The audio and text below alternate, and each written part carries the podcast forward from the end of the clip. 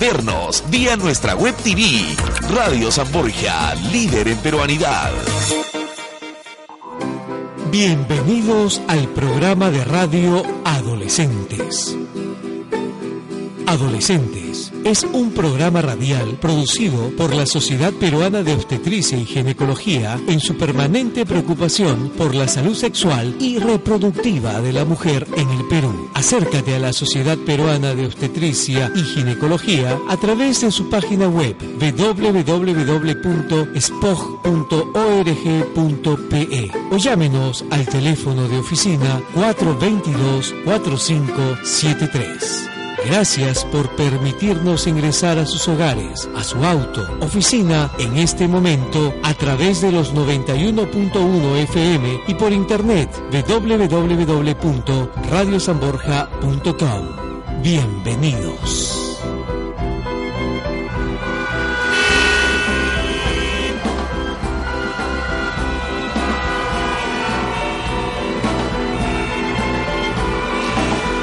Tarde con tres minutos. Mi nombre es Jaime Terán, soy periodista especializado en salud, 27 años en medios de comunicación y desde el mes de septiembre tenemos este programa a las 3 de la tarde llamado Adolescentes en la asistencia de producción Jacqueline Mota y hoy vamos a hablar de un tema muy importante no solamente para usted señora, señorita que me está escuchando en su oficina o en el tráfico de Lima, en este caos de Lima que realmente el tráfico es increíble, que a veces uno para renegando, para incómodo y con todo el estrés, la tensión, uno se olvida de su cuerpo y uno mismo.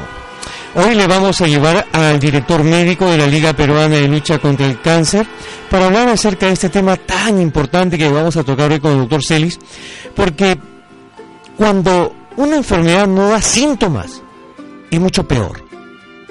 A uno le duele la espalda, se va al traumatólogo, ¿verdad? Pero cuando la dolencia, la enfermedad no da síntomas, es mucho más terrible, es peor, es más peligroso. Tres de la tarde con cuatro minutos vamos a dar la bienvenida al presidente de la Sociedad Peruana de Obstetricia y Ginecología, como todos los días lunes, aquí, en esta tribuna, en esta vitrina, doctor Celis, que nos permite llegar a miles de personas y sobre todo con una educación y conciencia de vida de este tema, de esta problemática que afrontan los adolescentes. Así es, Jaime, muy buenas tardes. Una vez contento de estar aquí en el programa de la Sociedad Peruana de Obstetricia y Ginecología para dar información y educación a la comunidad, no solamente a los adolescentes, sino a sus padres y a la comunidad en general. En la semana pasada hablamos acerca de los quistes de ovario. Y a veces los quistes de ovario dan síntomas cólicos, restorcijones. Y bueno, la persona, la paciente va a una, a una consulta con el ginecólogo. Hoy vamos a hablar acerca de un tema muy fuerte, que es acerca del virus de papiloma humano. ¿Por qué los amigos taxistas que están en este instante, amigos empresarios, gerentes, esposos, padres de familia, parte de la señora ama de casa o la señorita o la oficinista que nos escuchan en su centro de trabajo, por qué tienen que aprender y educarse en este tema que vamos a abordar hoy, que es virus de papiloma humano, doctor Celis?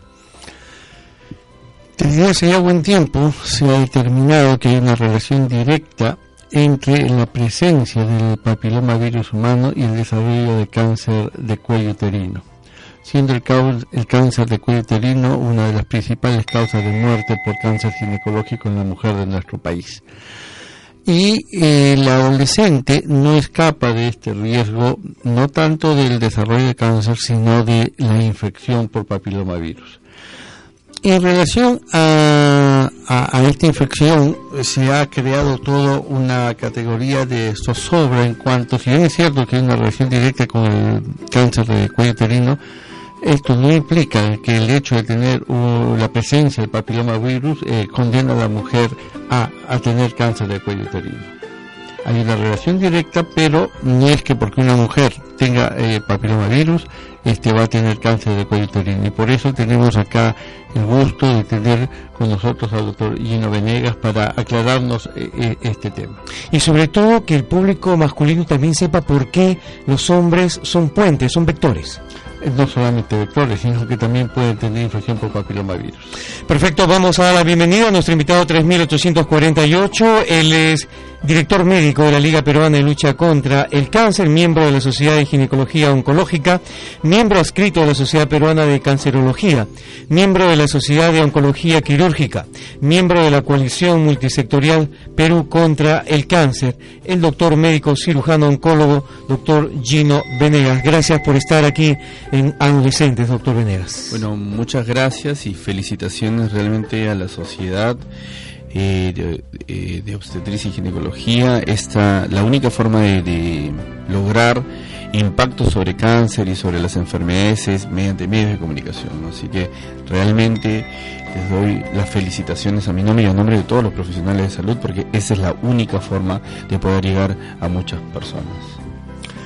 Yo le agradezco su presencia, doctor. Sé que usted ha dejado muchas ocupaciones para estar aquí con nosotros, pero es sumamente importante que una voz autorizada como la suya sea escuchada por nuestros eh, radioyentes sobre un tema tan importante como es eh, el virus del papiloma humano y sobre todo qué implica vacunarse. ¿Para qué vacunamos? ¿A quién vacunamos? ¿Por qué vacunamos? ¿Cuántas veces vamos a vacunar? ¿Cuáles son los alcances y las limitaciones de la vacuna? Eh, se ha establecido que en nuestro medio aproximadamente tenemos, según ENDES 2009, más o menos entre 15 y 19 años de adolescentes, 1.400.000 adolescentes, mujeres y otro tanto de varones. Eh, ¿Se puede estimar más o menos qué porcentaje de esta población? Yo tengo los datos, no sé si sean eh, coincidimos con usted, de que aproximadamente un 20% de la población adolescente estaría eh, tendría la presencia del papilomavirus. Esto haría más o menos un promedio de unos 280, 285 mil, por un lado. Y por otro lado, leí una información que decía que de todas aquellas adolescentes que desgraciadamente en nuestro país cada vez inician las relaciones a más temprana edad, se dice que el 46% antes de los 14 años ya han tenido relaciones sexuales en nuestro medio. Entonces ahí por ahí una información que de cada eh, determinado porcentaje de adolescentes que inician relaciones sexuales no teniendo el virus, aproximadamente a los 3 años el 50% ya va a tener presencia, va a estar infectada. Sobre estas dos este, primeras preguntas quisiera que usted nos diera su opinión. Acerca de la presencia o la posibilidad de tener em, el virus del papiloma humano, se considera que casi, casi toda la población eh, vamos a estar expuestos del virus del papiloma humano. Y aquí tanto hombres como mujeres, Jaime, porque eh, tanto las mujeres como el hombre nos convertimos en, vector, en, en transportador. Entonces, prácticamente una vez que iniciamos las relaciones sexuales vamos a, estar, a ser portadores de este virus del papiloma humano que cada vez suena más y tiene, tiene más, más em, contacto y cada vez lo preguntan más en las consultas. Entonces, prácticamente el 80% vamos a tener el virus del papiloma humano. Ahora, de este 80% va a desaparecer haciendo un ciclo natural, porque es una infección viral. Entonces, es cierto, el cáncer nos debe asustar y debemos tenerle miedo porque el cáncer es muy agresivo. El cáncer mata. El cáncer mata. Para tener cáncer de cuello uterino necesitamos el virus del papiloma humano. Entonces, todos nos infectamos aproximadamente y solamente un pequeño grupo que puede estar estimado en el 7% va a persistir la lesión. Entonces, cuando se han hecho estudios, que era lo que decía el doctor Celis, cuando se han hecho estudios de población eh, sexualmente activa, de qué porcentaje de esta población tiene el virus del papiloma humano, las, las cifras van entre 17.7 para unos estudios como el 20%. O sea, podríamos hablar que en promedio 20% de la población sexualmente activa hoy día o sea, de cada 10 chicas, si usted está alrededor de, de 10 amigas, dos. de ustedes tienen el virus del papiloma de alto riesgo. Y ese, esas dos pacientes sí son candidatas en función a su estado inmunológico de generar una lesión a nivel del cuello uterino que podríamos identificarla a tiempo y curarla. Entonces, los, los, los valores de, de la población de adolescentes que tenemos son altísimos. Pero ¿qué tenemos nuevo en este tema? Es que gracias a la incorporación de un programa de salud llamado Plan Esperanza, el Estado ha puesto a nuestra disposición la posibilidad de poder protegernos antes de esta infección. Nosotros cuando no podemos evitar tener relaciones porque es parte de la vida normal. No podemos decirle a alguien, no tengas relaciones porque es parte de nuestro sistema. Sé que aquí golpeamos un poco el tema religioso, el tema de la primera relación, con el matrimonio, pero antes solamente teníamos la estrategia de hacer el Papa Nicolau, la prueba viral, encontrar la lesión como tal, encontrar la lesión primaligna o el precáncer y cáncer más adelante. Ahora tenemos una nueva estrategia, una estrategia que tiene excelentes resultados, una eficacia espectacular, que es la vacunación en nuestras niñas. El Estado ha puesto la vacuna a nuestra disposición de 9 a 14 años en el quinto año de primaria y lo mejor, Jaime, es gratis. O sea, no necesita, no tiene costo. Entonces debemos de, de, explotar esta posibilidad que el Estado nos brinda de poder cuidarnos y proteger a nuestros hijos. Muy bien. Vamos a ir a la pausa y para explayarnos después sobre este enunciado tan importante que nos ha dado el doctor Venegas. Así es, 3 de la tarde con 12 minutos. Estamos con el director médico de la Liga Peruana de Lucha contra el Cáncer, el doctor Gino Venegas, y también con el presidente de la Sociedad Peruana de Obstetricia y Ginecología, el doctor Alfredo Celis.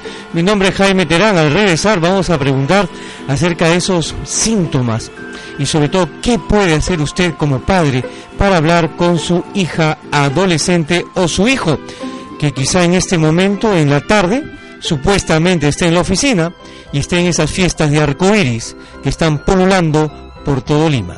Soy Jaime Terán, periodista, regreso.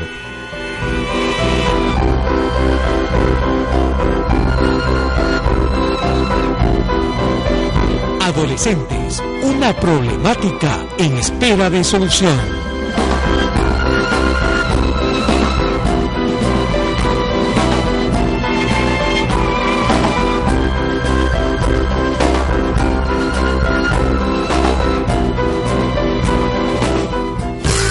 Estás escuchando Radio San Borja, líder en peruanidad. Hola Elsa, te veo preocupada, cuéntame. Lo que pasa es que mi hijo Ricardo tiene muchos problemas en los estudios. Se distrae mucho, no comprende lo que lee, se olvida lo que ha estudiado. Ya no sé qué hacer. Si su hijo tiene estos problemas, escuche Educando de martes a viernes a las 6 de la tarde por Radio San Borja 91.1. Desde este lunes 17 de noviembre a las 5 de la tarde, entérate cómo integrarte a los servicios de salud en el Perú. Gracias a FOPASEF, Fondo de los Trabajadores y Pensionistas del Seguro Social de Salud. FOPASEF en la radio. Producción Jaime Terán. Médico de guardia, médico de guardia a emergencia. Hola amigos, los saluda el doctor Armando Macé para invitarlos a escuchar nuestro programa Médico de Guardia de la Clínica La Luz para darles importantes consejos médicos, atenciones de cortesía y campañas médicas en las diferentes especialidades. Siempre estaremos. Médico de Guardia de la Clínica La Luz, de lunes a viernes desde las 7 de la noche por Radio San Borja 91.1. Ahora Radio San Borja está más cerca de ti. Encuéntranos en los 91.1 FM y en nuestro portal web www.radiosanborja.com, donde no solo podrás escucharnos, sino también vernos vía nuestra web TV. Radio San Borja, líder en peruanidad.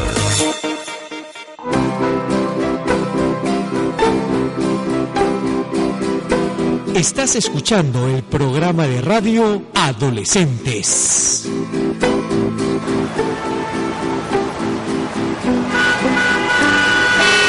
Perú es uno de los países número uno en cabinas de Internet. En este instante muchos chicos que han salido del colegio están metidos en Internet.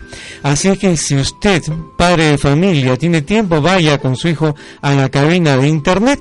Y si gusta, en ese, en ese momento estamos en tiempo real en nuestra web a través de autodefensaconz.com. Ahí se ponen, se cuelgan todas las fotos, los audios y también en vivo. En ese instante usted puede hacer su pregunta vía internet en la página de Facebook como Autodefensa Autodefensa con Z Web, Autodefensa con Z Web, o usted ingresa a Adolescentes. Hace su consulta, alguna pregunta. Hoy estamos con el presidente de la Sociedad Peruana de Obstetricia y Ginecología, el doctor Alfredo Celis, y también con el director médico ejecutivo de la Liga Peruana de Lucha contra el Cáncer, el doctor Gino Venegas. Sus consultas por internet, el tema de hoy, papiloma virus, el virus del papiloma humano. Muy bien. Eh, el doctor Herrera nos había dicho de algo sumamente importante que creo que es importante recalcarlo, que es acerca de la persistencia de la infección del papilomavirus. Eh, el problema no es que la, adolescente o, o la mujer esté infectada con papilomavirus, sino que este persista. ¿Cuál es el comportamiento del virus en general? Eh, ¿Cuánto tiempo permanece en la mujer? ¿Qué porcentaje desaparece de manera espontánea? ¿Y qué porcentaje persiste y es el, grupo al cual tenemos que nosotros hacer el seguimiento? Por eso mm, me parece algo muy práctico hacer un paralelo, una analogía con el resfrío común el resfrío común, todos lo conocemos, a todos nos ha dado un resfrío. Este resfrío nos dura tres días, tenemos moquitos en la nariz, ojo rojo, fiebre, malestar general.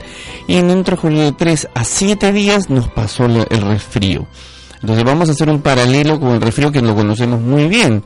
El virus del papiloma humano, eh, primero lo contraemos con las relaciones sexuales. ¿No? Eso es sumamente importante de mencionar.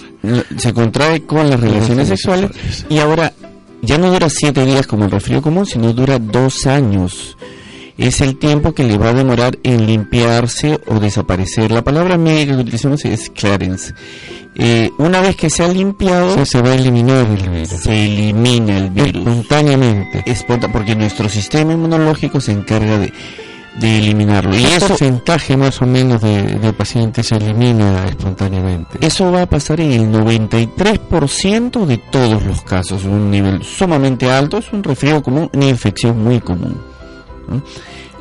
Y persiste en un 7% de pacientes. Y este es el grupo al cual tenemos que tener cuidado que pudiera desarrollar, no necesariamente, pero pudiera desarrollar cáncer de cuello uterino. ¿Y en cuánto tiempo podría evolucionar a un, a un cáncer de cuello uterino? La evolución desde infección por el virus hasta cáncer se estima en 10 a 15 años. Pero la pregunta que surge aquí es, ¿Y por qué el 93% desaparece y por qué 7% de la población persiste la lesión? ¿De qué depende de que yo sea ese 7%? ¿Es muy agresivo el virus o la paz? el huésped es el que tiene más que ver en esta persistencia? Exactamente, doctor, lo que usted dice. Depende de aquellas dos variables. Una, primero, que el virus sea muy agresivo. Los virus los, los es una familia de virus y los que están a la cabeza o los más agresivos, digamos, para que se entienda más fácil, son el 16 y el 18. Entonces, si me tocó el 16 o el 18, tengo más posibilidad de estar en este grupo del 7%. Y el otro, la otra variable es el estado de defensa de nuestro organismo. El estado de defensa de nuestro organismo va a, va a determinar cuánto yo, cuánto mi organismo puede desaparecer a esta infección viral. Ahora, no olvidemos que en nuestro país las tasas de desnutrición crónica son muy altas, la tasa de mala alimentación es, muy alta, por lo tanto vamos a tener una gran población de, compatriotas que tengan un nivel de defensas bajas, eso va a generar que ese 7%, que es, que es, es un dato científico, probablemente en nuestro país sea mucho más alto. Muy bien. Entonces ya sabemos que hay una relación directa entre el papilomavirus humano y el cáncer del cuello uterino. También hemos establecido que un altísimo porcentaje, hasta el 93%, se eliminan de manera espontánea y que un pequeño porcentaje, 7%, tiene el riesgo de desarrollar cáncer de cuello uterino. Si esto es así, doctor, eh, ¿hay alguna manera de prevenir la presencia o la infección del papilomavirus a través de las relaciones sexuales? Sí. El uso del preservativo para el tema del papilomavirus no nos va a proteger en un 100%, y aquí tienen que tenerlo claro. No nos va a proteger en un 100%, pero sí nos va a disminuir la carga viral de transferencia. Entonces debemos de utilizarlo, debemos utilizarlo no solamente por eso, sino por el VIH, por la hepatitis, por todos los riesgos que hay de tener una pareja nueva que no, no, la conocemos. Entonces, las estrategias de, de qué poder hacer para evitar esta infección, infección las estrategias son, nosotros en medicina utilizamos el concepto de prevención. Prevención primaria, prevención secundaria y así sucesivamente. Vamos a basar, a explicar solamente prevención primaria y secundaria, que es nuestro objetivo hoy día. Prevención primaria es adelantarnos a los hechos, adelantarnos a la aparición o al efecto, a la causa que nos va a generar el cáncer. ¿Cuál es esa causa? La infección del virus del papiloma humano mediante las relaciones sexuales. Entonces, ¿Cuál es la primera estrategia de prevención primaria? Atacar antes de que me dé el cáncer. ¿Cómo? Vacunación. Uno. Y prevenir una pregunta. ¿Qué es lo que hace la vacuna? La vacuna, a diferencia de las otras vacunas que conocemos, eh, vamos a explicar y hacer otra analogía. Imagínense la, un huevo y ahora van a imaginarse la cáscara del huevo. Entonces, aquí se ha tomado una partícula de la cápsula de, del, huevo, la cáscara. de la cáscara, y se ha generado en función a esta partícula la vacuna. Por lo tanto, es una vacuna que no debe generar enfermedad. Muchas veces, muchas veces se, se ha escuchado acerca de los casos de polio, de los casos donde se utilizan virus atenuados, o sea, quiere decir virus vivos pero golpeados, agredidos. El mismo virus al cual se le ha atenuado. Se, lo atenuado. Pero para este tema, para el virus de la para la vacuna contra el papilomavirus es un es una es una formación sintética de la cápsula. Quiere decir que no nos va a generar enfermedad. La vacuna del papilomavirus es altamente efectiva, nos va, a tener, nos va a dar una tasa de protección que supera el 70%, es muy segura. En estudios en el mundo se han visto eh, se han estudiado grandes poblaciones donde los efectos secundarios eh, solamente se describe un dolor en la zona de punción como toda inyección cuando nos ponen una pequeña vacuna o una inyección intramuscular en cualquier otro sitio. Usted está hablando muy importante que es la seguridad, lo que es la eficacia. En cuanto a seguridad, hay algunos grupos antivacunas que se escuchan con bastante frecuencia, no con relativa frecuencia, sobre datos que en tal sitio ocurrió un evento, en otro sitio la, vacunaron a, una niña o a un grupo de niñas y todas tuvieron diversas sintomatologías. ¿Qué hay de cierto en esto? ¿Cuán segura es esta vacuna?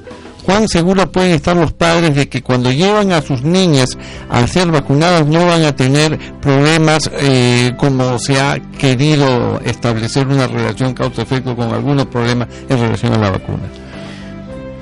La eficacia primero, la eficacia de la vacuna, o sea, el, impacto real sobre la protección es muy alto, demostrado clínicamente con, con la evidencia de la disminución de pacientes que tienen lesiones premalignas y cáncer. O sea, la efectividad es alta, es muy buena.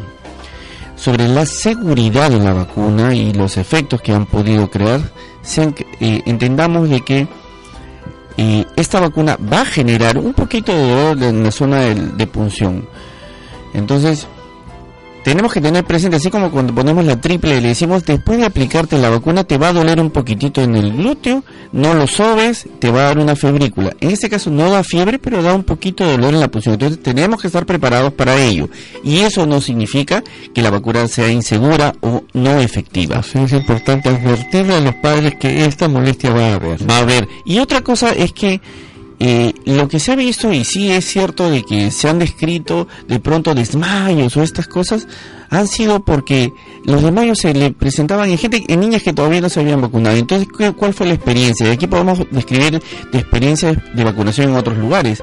Como se vacunaban en colegios, cogía a la paciente por lista número uno, a Inaga, por ejemplo, y la ponía frente al salón y la vacunaba. Entonces, como Inaga hacía todo el show de, de, que me ponen la inyección, y sentía de que, entonces, las niñitas que todavía no habían sido vacunadas sentían ese efecto. Entonces, eh, la estrategia que se utilizó posteriormente a eso era a esta niña que se le vacunaba se le llevaba a un cuarto donde no estaba el grupo de amiguitas que le iban a seguir la secuencia de este histrionismo, digamos, y no se veía el impacto de, del desmayo. Entonces, entonces Lo que usted dice es muy importante porque hay personas que solamente con ver la aguja ya están sintiendo, yo he visto, ¿no? No es el efecto de lo que se pone, sino es el temor a, la aguja o al, pinchazo lo que hace que genere una serie de sintomatología. Exacto, exacto. Es, un concepto de histeria colectiva.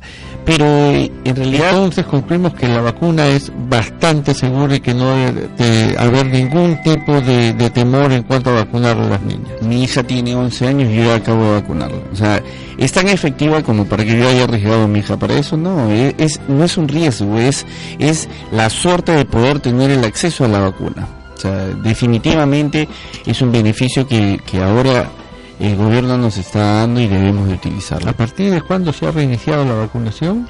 La, la vacuna va a tener la estrategia de ir a apuntar sobre el colegio el quinto grado eh, a niños de 9 a 14 años y se va a intentar vacunar en los colegios para poder son son esa vacuna tiene tres dosis no como hoy día. De eso vamos a hablar después de la pausa para decirlo con calma y, la, y nuestros oyentes puedan eh, saber cómo es que debemos vacunar. Perfecto. Así sobre todo los síntomas porque imagino que este virus de papiloma humano genera el inicio de una enfermedad y del cáncer.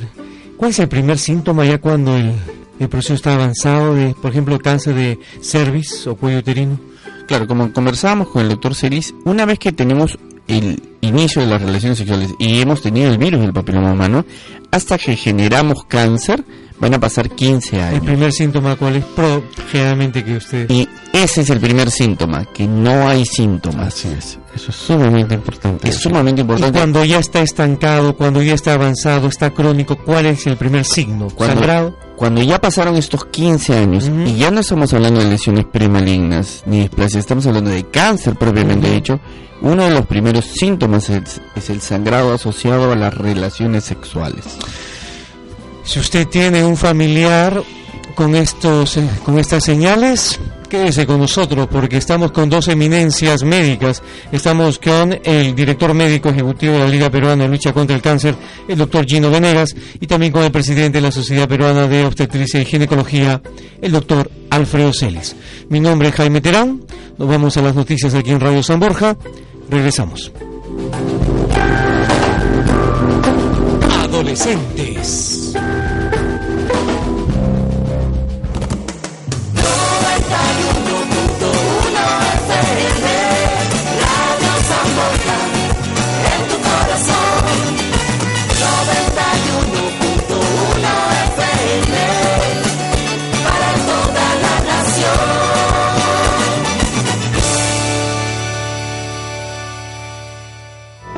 Desde este lunes 17 de noviembre a las 5 de la tarde, entérate cómo integrarte a los servicios de salud en el Perú. Gracias a FOPASEF, Fondo de los Trabajadores y Pensionistas del Seguro Social de Salud. FOPASEF en la radio. Producción Jaime Terán. San Borja Noticias presenta el avance informativo de esta hora.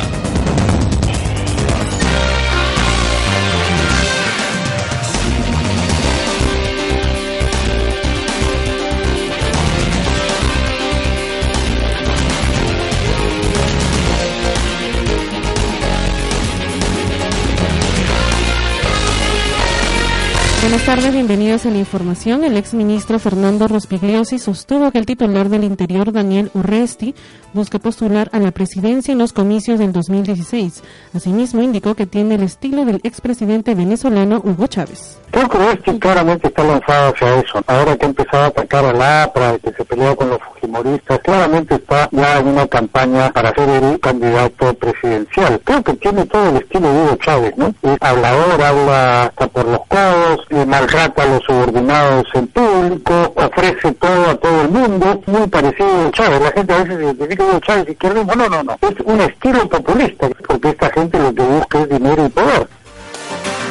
Rospiglioso y Capurro recalcó que es difícil saber si Oresti Helera será el candidato del humanismo, tras sostener que es un personaje incontrolable. En otro momento manifestó que no ve la premier Ana Jara como candidata en las próximas elecciones. Ahora, será candidato del humanismo, es difícil decirlo porque es una persona incontrolable. Eso ya se debe estar dando cuenta Juan Tumal y Nadine Heredia. Así es que para ellos es útil en este momento, pero quizás más adelante no. Eso habrá que verlo, ¿no? Ana Jara creo que va quemando cada día que pasa sus posibilidades de ser la candidata del humanismo porque en el cargo de Premier se ha visto obligada a enfrentarse por órdenes de la pareja a todo el mundo y ir diluyendo esa imagen de conciliadora.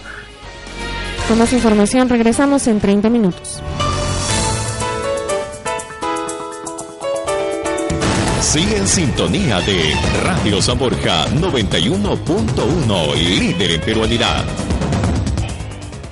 Cada 30 minutos, Radio San Borja te informa de todo el acontecer nacional, internacional y deportivo. San Borja Noticias. Síguenos también en Facebook, Twitter y en www.radiosanborja.com.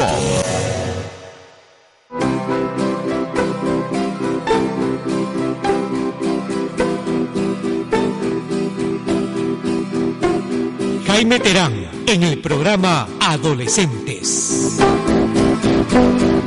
Estamos en vivo y en directo, 3 de la tarde con 31 minutos. Gracias por continuar en este tercer bloque de Adolescentes. Un programa para los adolescentes y para los padres también que necesitan hablar con estos chicos que están a veces rebeldes o que quizá usted piensa de que están en la universidad o están en el instituto y según las estadísticas hay 1.400.000 adolescentes entre 15 y 19 años.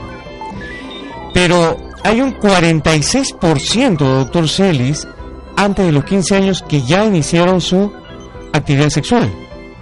Sí, y muchos de estos adolescentes no usan ningún método anticonceptivo, menos aún el preservativo. Entonces, esto las pone en condición de altísimo riesgo para adquirir no solamente este VIH, perdón, este papilomavirus humano, también VIH y diversas infecciones de transmisión sexual y el otro problema que es bastante prevalente en nuestro país, que es el embarazo no, que es el embarazo no deseado. Las embarazos no deseados son muy altas en los adolescentes. Otra problemática. Bien, vamos a hablar. Hoy nos estamos centrando en el tema del virus de papiloma humano. Si usted, señora, le detectaron o le diagnosticaron el virus papiloma humano, ¿sabe usted que es hereditario o no? Llámenos, vamos a abrir la línea telefónica para que usted pueda participar. El tema de hoy, virus del papiloma humano, cáncer de cuello uterino, todas las cosas que se pudieron evitar o de cervix, o esas famosas colonizaciones, ¿son buenas, malas? ¿Hay que hacerlas? ¿Hasta qué edad? ¿A partir de qué edad? Llámenos. El teléfono de la radio, mientras los dos científicos médicos están con nosotros, debemos aprovechar su ciencia. 641-2007, estamos en vivo y en directo. 641-2007, el programa es Adolescentes, el tema de hoy, virus de papiloma humano. 641-2007. Muy bien, el doctor Venegas ya nos había manifestado acerca de la alta eficacia y la seguridad de la vacuna. Ahora vamos a hablar de la vacuna y sí hemos dicho por qué tendrían que vacunarse. ¿Quiénes deben vacunarse, doctor? ¿Cada cuánto tiempo? ¿Cuáles son las dosis, los tiempos, los espacios? Perfecto, vamos con una llamada que esté esperando, por favor. Luego de la llamada respondemos acerca de los espacios, las dosis. Estamos en programa Adolescentes. Muy buenas tardes, 3 de la tarde con 34 minutos. Aló, buenas tardes. Aló, buenas tardes. Los dos médicos le escuchan, buenas tardes. Buenas tardes, Mire, quería hacer una consulta. A mí me han diagnosticado que tengo papiloma humano hace dos años, pero después de varios años que han estado eh, teniendo infecciones constantes, me, daban óvulos y óvulos hasta que me dijeron que tenía cervicitis. Y me hicieron el laparoscopia y me dijeron que tenía papiloma humano. Y que tenía que hacerme ver cada seis meses. Pero yo, mi consulta es, me dijeron que tenía que eh, el examen para ver qué tipo de papiloma era. Pero eso no cubría mi seguro. Mm. Y encima dijo que el, según el papiloma tenía que vacunarme. Que también tiene infección alto. Quiero preguntar, ¿cómo, ¿dónde puedo hacerme ese examen y, y ese, ese, vacunarme? ¿Qué edad tiene usted, señora? ¿Perdón? ¿Qué edad tiene usted? 50 años. 50 Perfecto, vamos a responder. Tenemos dos llamadas más esperando. 3 de la tarde con 35. Somos el programa Adolescentes. El tema de hoy, virus de papiloma humano. Buenas tardes. ¿Aló? Sí, su consulta, por favor. ¿Aló? Diga ¿Aló, usted- doc- ¿Aló, doctor? Buenas tardes, señor. Buenas tardes, doctor. Este, le hablas Esther de Surquillo. Doctor, mi pregunta es, mi consulta es, doctor, sobre yo, a mí fui operada de un cáncer al útero y me, hicieron radioterapias y brackets. Ya estoy en controles, pero ya he tenido control de seis meses, doctor. ¿Cuánto tiempo tengo que esperar para que me digan de alta? Esther, ¿qué edad tienes tú? Tengo 73 Gracias por estar en la sintonía. Vamos con otra llamada. Sintonía total en adolescentes. Buenas tardes. Hola, buenas tardes. Su pregunta, por favor, caballero. Hola, buenas tardes, doctor. ¿Qué tal? Eh, quería preguntar acerca si el virus del papiloma humano también afecta a varones y eso más o menos en qué influye. Perfecto. Y, de alguna manera, si es que hay vacuna, eh, más o menos en qué edad se puede vacunar o, hay alguna indicación o también si, la, si las gestantes también pueden vacunarse. Perfecto, varias preguntas, te lo vamos a responder. Y también si hay vacuna para los hombres. Buenas tardes, soy Jaime Terán, estamos en programa Adolescentes, en vivo e indirecto. Su pregunta, por favor. Esto, doctor, tengo una niña, tengo de nueve años, y esto, me han negado la vacuna en el seguro. ¿Y dónde puedo conseguirlo esa vacunita? Hija, ¿en qué parte te han negado? ¿En qué dependencia? En el hospital de Vitarte, en el seguro de Vitarte. ¿Qué te dijeron que no había, se había acabado, te podía cobrar? No, me mandaron al hospital del niño y luego yo lo, fui al hospital, al hospital del niño y me mandaron a la posta. ¿Y en la posta? Igual en la posta no hay. Muy bien. ¿Qué edad tiene tu niña? ¿Nueve años? Nueve años, doctor. Ya, perfecto. Nueve años... ¿No puede recibir, no, la vacuna? A ver, vamos a dar respuesta a, su, a sus preguntas. Vamos de atrás para adelante. Nueve años. ¿Se puede...? Eh, vamos, bueno, sí. Eh, comenzamos por la última. A los nueve años, este, doctor Vanegas, queda parte de la pregunta que le íbamos a hacer. ¿Desde qué edad y hasta qué edad es recomendable vacunarse? ¿Cuántas dosis? Y dónde se está en este momento se puede acceder para vacunarse. La indicación de la vacunación inicia a los nueve años y aquí tenemos que tenerlo claro. Inicia a los nueve años y podemos, hay estudios donde ya se demuestra inclusive una eficacia hasta los 55 años. Idealmente, mientras más joven vacuna la persona, su tasa de protección es mucho mayor. Entonces acá respondemos varias preguntas a la vez. Entonces, primero, ¿Desde qué edad vacuno? Desde los 9 en adelante, con un tope de los 55 años. De este grupo, ¿cuál es el grupo que no debería dejar de vacunarse? Que no debería dejar de vacunarse. De ninguna manera. O sea, las niñas, las niñas sobre el que el Estado ha decidido actuar y cubrirles la vacuna gratuitamente es las niñas de 9 a 14 años que cursan probablemente el kit o que están alrededor del quinto año de primaria. Estas niñas, esta orientación de la vacunación nacional, no podemos perderla. De 9 a... De 9 a 14 años. Perfecto. ¿Cómo se vacuna? ¿Dónde se coloca? Este, ¿Cuántas dosis son? ¿Cada cuánto tiempo? Ya, no necesita una preparación previa, se vacuna en el, a nivel del hombro y son tres dosis como hoy día, de aquí a dos meses y de aquí a seis meses. Son tres dosis, la tasa de protección supera el 70% contra los virus seleccionados. ¿Es para hombres también o solo para mujeres? La vacuna ya está aceptada en varones, eh, ya está aceptada en varones. En esta estrategia del Estado no se está incluyendo a varones, eso quiere decir que si usted va a la posta, que es donde se va a vacunar, donde a la última paciente le enviaron para que le ponga la vacuna, que va a ser en las postas o en los colegios, no va a poder vacunar a su niño. No quiere decir que no se le, pueda vacunar, sino que la estrategia del, Estado, del Ministerio de Salud, solamente está incluyendo niñas de 9 a 14. Mujeres. La niña tenía 9 años y dijeron que no había. No, no hay, lo que pasa es que estamos en el Perú, estamos en el Perú acaba de ingresar el sistema de vacunación y está diseñado para los puestos de salud. Los puestos. Claro. Entonces, probablemente, si vamos a un, hospital muy grande, no, encontremos. ¿Por qué le dijeron desde eh, el hospital de Vitarte que vaya al hospital del niño? Pero le dijeron finalmente que vaya a su centro de salud más cercano. o sea, pero la tercera, o sea, digamos, en postas entonces. Así es. En postas, sí. Eh, la vacunación en es sumamente importante porque no solamente es que va a prevenir la presencia de lesiones por papilomavirus, que si bien es cierto son diferentes a, las que ocurren en las mujeres, este, también es importante porque se puede un poco cortar el, rol vector que tiene el varón dentro de la infección en, la, niña. El, el, el nombre que tiene esto se llama efecto rebaño, ¿no? Que es, eh, yo vacuno a las niñas y vacuno a los niños para tener una mayor cobertura de pacientes. Entonces, si los niños ya estuvieron protegidos y están, no tienen el virus y tienen relaciones con las niñas, entonces se va anulando la cadena, ¿no? Pero la indicación de la vacunación en niños es para proteger a los niños de las verrugas genitales, de las verrugas genitales y de los cánceres asociados al virus del papiloma humano, porque el virus del papiloma humano no solamente nos em, puede generar cáncer de cuello uterino, sino también cáncer de pene, canal anal y otros. La señora de 73 años que había recibido radioterapia y habían pasado seis meses preguntaba en qué tiempo más o menos ella puede considerar que está de alta. Y bueno, para esta paciente que ya fue tratada, tuvo un cáncer que recibió radioterapia porque probablemente estaba sobre el estadio clínico 1. Entonces, nosotros normalmente le damos un seguimiento muy próximo a los primeros años y más distantes cada vez. Eh, eh, académicamente, según la Asociación Americana de Cáncer, debemos de seguirlos por un mínimo de 20 años. Así que tiene que adaptarse usted a su médico y visitarlo con frecuencia. Y la señora de 50 años que nos preguntaba si se debía vacunar o no.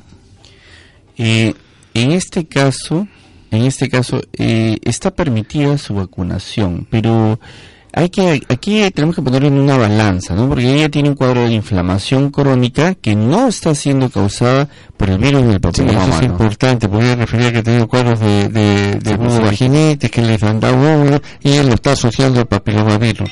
El papilomavirus no da este tipo de sintomatología. Sí, el virus del papiloma humano es asintomático. Entonces, a veces piensan, me voy a vacunar y me va a curar esta infección crónica que tiene. No. Eso no si usted tiene una cervicitis, acuda a su ginecólogo y que él le trate como conoce y como es experto en que le traten. Y la vacunación es una alternativa de pronto en función a sus factores. En aquellas mujeres de mayor edad, en la que se está de alguna manera recomendando que también podrían recibir la vacuna. Sería recomendable primero hacer un, test de evaluación para ver si tiene o no presencia del papilomavirus, porque si ya lo tiene sería innecesaria la vacunación. En realidad, eh, nosotros siempre hemos hablado del papiloma humano, del papiloma humano y el, eh, perdón, del Papa Nicolau, y es algo que conocemos mucho, pero actualmente Actualmente, a partir de los 30 años, hacemos algo llamado prueba viral. Y eso es lo que ustedes que están escuchando tienen que ir a solicitar a sus médicos. Tengo más de 30 años, tengo 30 años para arriba, me voy a hacer mi paparicolado, no, me voy a hacer mi prueba viral. Entonces, en ese resultado, doctor, de prueba viral, me va a decir si usted tiene el virus. Si no tiene el virus y tiene el recurso económico como, como para ponerse la vacuna, podría hacerlo, porque tiene la seguridad de que no tiene infección viral. Muy bien, hay una llamada. Sí, a ver. ¿Aló? Sí, le escuchamos. Okay. Quiero hacer una pregunta sobre la enfermedad de papiloma. Sí, díganos. Este, me pregunto la siguiente. Eh, ¿Una persona puede infectarse por varias veces a lo largo de su vida por diferentes tipos de virus de papiloma? ¿Cómo? No lo entendí muy bien. ¿Cuál es la pregunta? Si una mujer puede infectarse a lo largo de, su vida por diferentes tipos de papiloma, ¿esa es la pregunta? No, una ah. persona puede infectarse por varias veces a lo largo de su vida. Ah, ya, por, varias, en varias oportunidades. ¿Perdón? Lo que pasa es que no le escucho muy bien. ¿Algo así, copia bien? Si su radio está prendido, por favor baje el, volumen para que no interfiera. Bueno, vamos a Ahora, ahora sí, a ver. Una persona puede infectarse por varias veces a lo largo de su vida por diferentes tipos de virus de papiloma. Ya, muy bien. A ver. Esa pregunta ya fue, esa, esa pregunta que, que se te ha generado ya ha tenido un estudio previo. Se estima que la tasa de reinfecciones durante el año en personas, eh, reinfecciones durante su vida en mujeres sexualmente activas es del 5.3%. O sea, si, una persona no tiene una pareja estable y, y, tiene ha tenido una o varias parejas, su tasa de reinfección anual es del 5.3%. Y si solamente tiene una pareja que no está infectada, su tasa es mínima. Mínima, su tasa es mucho menor. Muy bien, nos vamos a los comerciales y regresamos.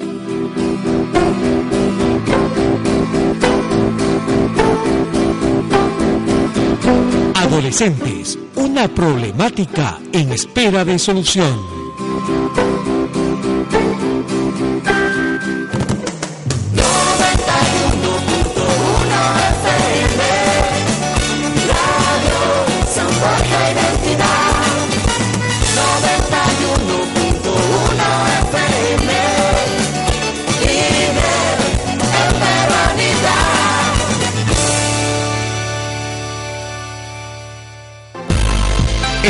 Todos los martes te invitamos a sintonizar Latidos de la Ciudad para conocer más sobre nuestro distrito y los temas que interesan. Latidos de la Ciudad, el programa de la Municipalidad de San Borja, todos los martes a las 3 de la tarde en Radio San Borja, bajo la conducción de Gloria Granda. Hora 6 con Fernando Llamosas, de lunes a viernes a las 6 de la mañana por Radio San Borja, líder en peruanidad. Desde este lunes 17 de noviembre a las 5 de la tarde, entérate cómo integrarte a los servicios de salud en el Perú. Gracias a FOPASEF, Fondo de los Trabajadores y Pensionistas del Seguro Social de Salud. FOPASEF en la radio. Producción Jaime Terán. Estás escuchando Radio San líder en peruanidad.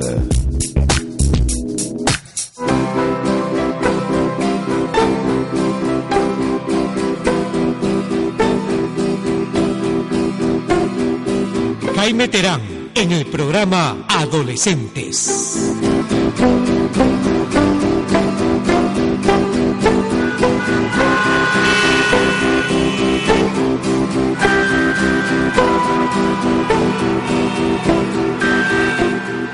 Continuamos con el programa y agradecemos a todas las personas que han tenido la gentileza de llamarnos. Sé que algunas preguntas se han quedado, pero finalmente quiero tocar un tema que es de vital importancia.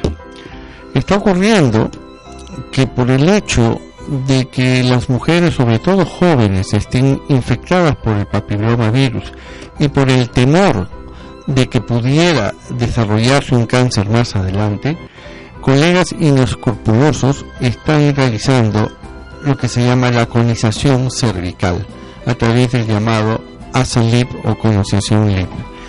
Esto consiste en la amputación del cuello en el entendido de que sacando una porción de terminal del cuello uterino, este, se va a erradicar el, papilomavirus. Y ya se ha manifestado que la, la ocurrencia de la eliminación espontánea es casi del 90%. Imagínense ustedes que de cada 100 niñas que tienen papilomavirus, se esté realizando colonización cervical para prevenir que puedan tener cáncer, el 90% de estas, o sea, 90, se va a eliminar el papiloma virus de manera espontánea. Y solamente 10 van a tener la persistencia del virus. Y esto no significa que van a tener cáncer, sino que significa que tenemos que hacer el seguimiento de esta paciente para, si es que apareciera alguna lesión premaligna, pueda ser detectada a tiempo.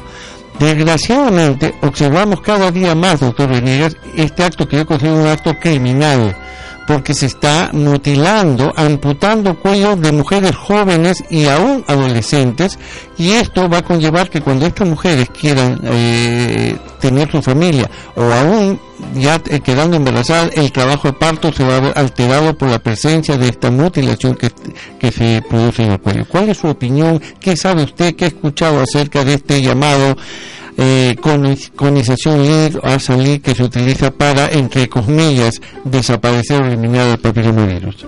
Realmente lo felicito por este comentario porque normalmente, doctor, no se hace al aire. Entonces, nosotros como médicos sabemos de que las cosas éticas tienen que ir a la cabeza, tiene que ser lo primero.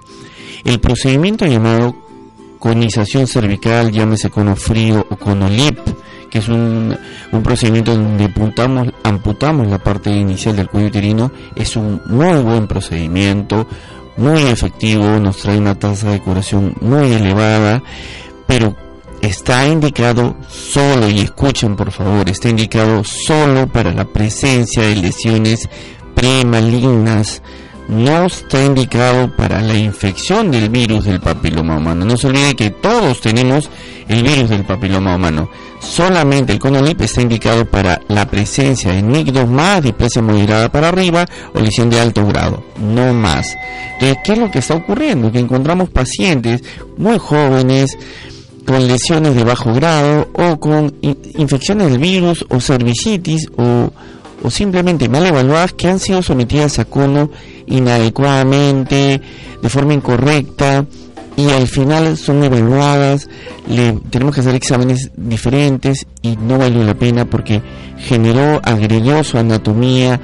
Entonces, para usted que tal vez tiene esta enfermedad, que le están dando esta indicación, yo le voy a hacer una, una recomendación. Siempre que usted le hagan una propuesta quirúrgica, tome una segunda opinión. Nunca se quede con la primera. Puede ser muy buena, su médico puede ser de lo mejor.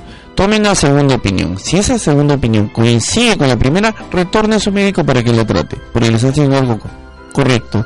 Y hay instituciones que son de bajo costo, como los hospitales del Ministerio de Salud, los ginecólogos en los hospitales, las sociedades que les pueden asesorar o ayudar. También cuenta con la Liga contra el Cáncer donde pueden tener una segunda opinión. Entonces, realmente es algo que tiene, tenemos que tocar, que tenemos que conversarlo y avisarles de que una segunda opinión es algo muy importante para la conservación de su anatomía. Yo le agradezco por la forma como usted lo ha dicho, doctor Venegas. Y señora, señor, si nos está escuchando, si en algún momento le dicen, oiga, su hija tiene papilomavirus o tiene una lesión, lesión inicial y le dicen que hay que hacer una conización cervical, como dice el doctor, pide una segunda opinión. Lo más probable es que no lo necesite. Porque, eh, como dijimos, sobre todo en las adolescentes, la eliminación del papilomavirus es casi del 90%. Es muy alta. Y aún así, habiendo persistencia del la probabilidad que pueda desarrollar un cáncer es mucho más baja que una mujer de mayor edad. Reforzando eso, doctor, los últimos estudios en, este momento determinan que la infección del virus del papiloma humano, inclusive ya la generación de una displasia leve que antes era una lesión premaligna de bajo grado, se considera una infección temporal.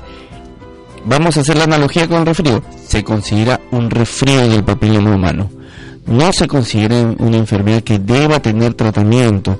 Por lo tanto, si a usted le están indicando un procedimiento, eh, tome una segunda opinión.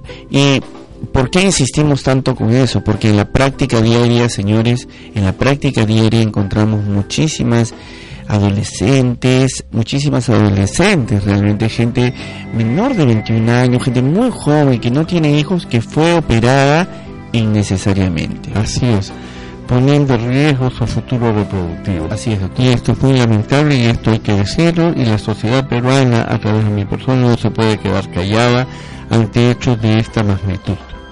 Entonces ya sabe, señor, señora, está usted advertida. Si su hija, o su, no necesariamente adolescente, mujer joven de menos de 25 años, que tenga la presencia del papilomavirus, no se asuste consulte a su médico y si le proponen hacer una colonización cervical, pide una segunda opinión. Lo más probable es que no la necesite. Tenemos una llamada. ¿Aló? ¿Aló? Sí, díganos señora. Doctor, buenas tardes. Mi pregunta, a mí me hicieron conolit hace 10 años atrás. Bueno, hace como dice usted que tuve una este, segunda oportunidad este preguntar opinión a otra pues primero mi, mi opinión fue del doctor me sacarme todo el útero pero yo también pidí otra pues, este, opinión y me dijeron no, no era necesario sino hacerme conolit pero me hicieron conolit pero ahora yo pienso no sé si es respeto de eso o qué pero pasando 10 años yo así este se me escapa así poco la orina, así no sé. Muy bien. ¿Qué edad tiene usted, señora? 40 años. Muy bien, hace 10 años atrás usted tenía 30 años. Lo primero que le quiero decir es que este, la pérdida de orina que usted tiene ahora probablemente es una incontinencia de orina de esfuerzo, no tiene nada que ver con el procedimiento que le hicieron. En relación a, al comentario en relación al cono que le hicieron, el doctor Venegas le va a contestar. Sí, mire, sin preguntarle por qué le hicieron el IP, estoy asumiendo que tuvo una displasia moderada a severa o un carcinoma in situ. Eh, sin preguntarle cuál fue la causa, usted es la prueba en vida de que no era necesario sacarle el útero, de que han pasado 10 años y sigue bien, de que la segunda opinión que usted tuvo le dijo no necesita señora usted sacarse el útero, es suficiente con este procedimiento para curarla de esta lesión premaligna y le hicieron el LIP. Entonces, está usted eh, está, bien, ha tenido sus controles, entonces demuestra usted en carne propia de que el LIP es un buen procedimiento. Eso es lo importante. El cono LIP es un excelente procedimiento cuando está adecuadamente indicado, pero puede ser un pésimo procedimiento cuando no está indicado, siendo el procedimiento el mismo. Y eso es lo que queremos que las personas que nos están escuchando puedan entender. No estamos diciendo que el colon no se debe hacer a nadie, de ninguna manera. Estamos diciendo que para los pacientes que tienen infección por papillomavirus o tienen lesiones premalignas iniciales, no es necesario, salvo que ya tengan lesiones más avanzadas. Así es. O sea, las, las infecciones por el virus del papiloma humano o lesiones de bajo grado se observan, no se intervienen, no se cauterizan, no se operan. Las de alto grado, sí, y el tratamiento abanderado es el Conolip, con alguien adecuado también y con un experto profesional. Estamos hoy, nos ha acompañado el presidente de la Sociedad Peruana de Obstetricia y Ginecología, el ginecólogo obstetra, el doctor Alfredo Celis, y también el director médico ejecutivo de eh, la Liga Peruana de Lucha contra el Cáncer, el doctor Alfredo Gino Venegas. Muchísimas gracias, doctor Venegas. Muchas gracias a ustedes. Doctor Celis, muchísimas gracias. Nos fue el tiempo. Sí, el tiempo ha sido corto para un tema tan interesante. Infinitas gracias al doctor Venegas por dejando sus actividades. Ha estado acá, pero creo que se va a sentir reconfortado por la misión, por la responsabilidad que implica con nuestra comunidad. Muchas gracias y realmente, eh, permítame un segundo, nosotros, gracias a la coyuntura que estamos viviendo, gracias al impacto sobre los medios que estamos teniendo también, gracias a la difusión, a la incorporación de la vacuna y a las nuevas estrategias sobre cáncer de cuello uterino, realmente nosotros vamos a ser los responsables de cambiarle la cara, de cambiar la historia del cáncer de cuello uterino en nuestro país. Y esto no lo vamos a vivir mañana, lo vamos a vivir en 10 años. Así que realmente lo felicito por esa gran, esa gran, esa, esa gran idea de crear un, un programa de radio dirigido a la salud y dirigido adecuadamente dando una información clara que no se habla como, como esto que hemos conversado hoy día del conolip y el abuso del conolip en algunos centros eh, no idóneos. Nos vamos hasta el próximo lunes, 3 de la tarde, programa adolescente. Si usted quiere hacer una pregunta a nuestro robot adolescente, 472-8690. Hay un robot que contesta y usted deja su nombre, completo y su pregunta y la próxima semana le estaremos respondiendo.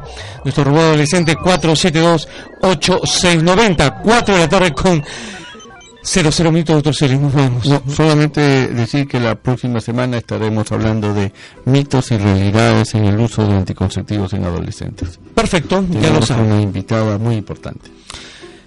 Queda poco tiempo. Nos vamos a los comerciales. Regresamos con el Tour de la Salud 2. Mi nombre es Jaime Terán. Gracias por haber estado en Adolescentes.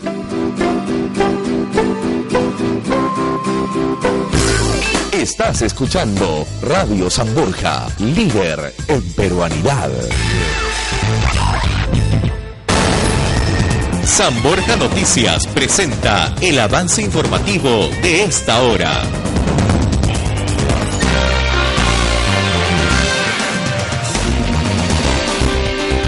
Buenas tardes, bienvenidos a la información. Existen indicios que deben investigarse en torno a presuntos vínculos entre el APRA y el empresario Rodolfo Orellana, cuya red de corrupción creció durante el gobierno anterior, dijo el congresista de Gana Perú, Sergio Tejada. Los trabajadores administrativos del Instituto del Niño de Breña suspendieron la huelga anunciada para el día de mañana en protesta por el no pago de una bonificación reconocida en el año 2011, informaron voceros del sindicato. Continuamos con más información en los 91.1 de Radio San Borja. En internacionales, un médico de Sierra Leona que estaba recibiendo tratamiento contra el ébola desde el sábado en Estados Unidos falleció, anunció el Nebraska Medical Center, hospital donde se encontraba internado desde su repatriación. Con más información regresamos en 30 minutos. Sigue en sintonía de Radio San Borja 91.1, líder en peruanidad.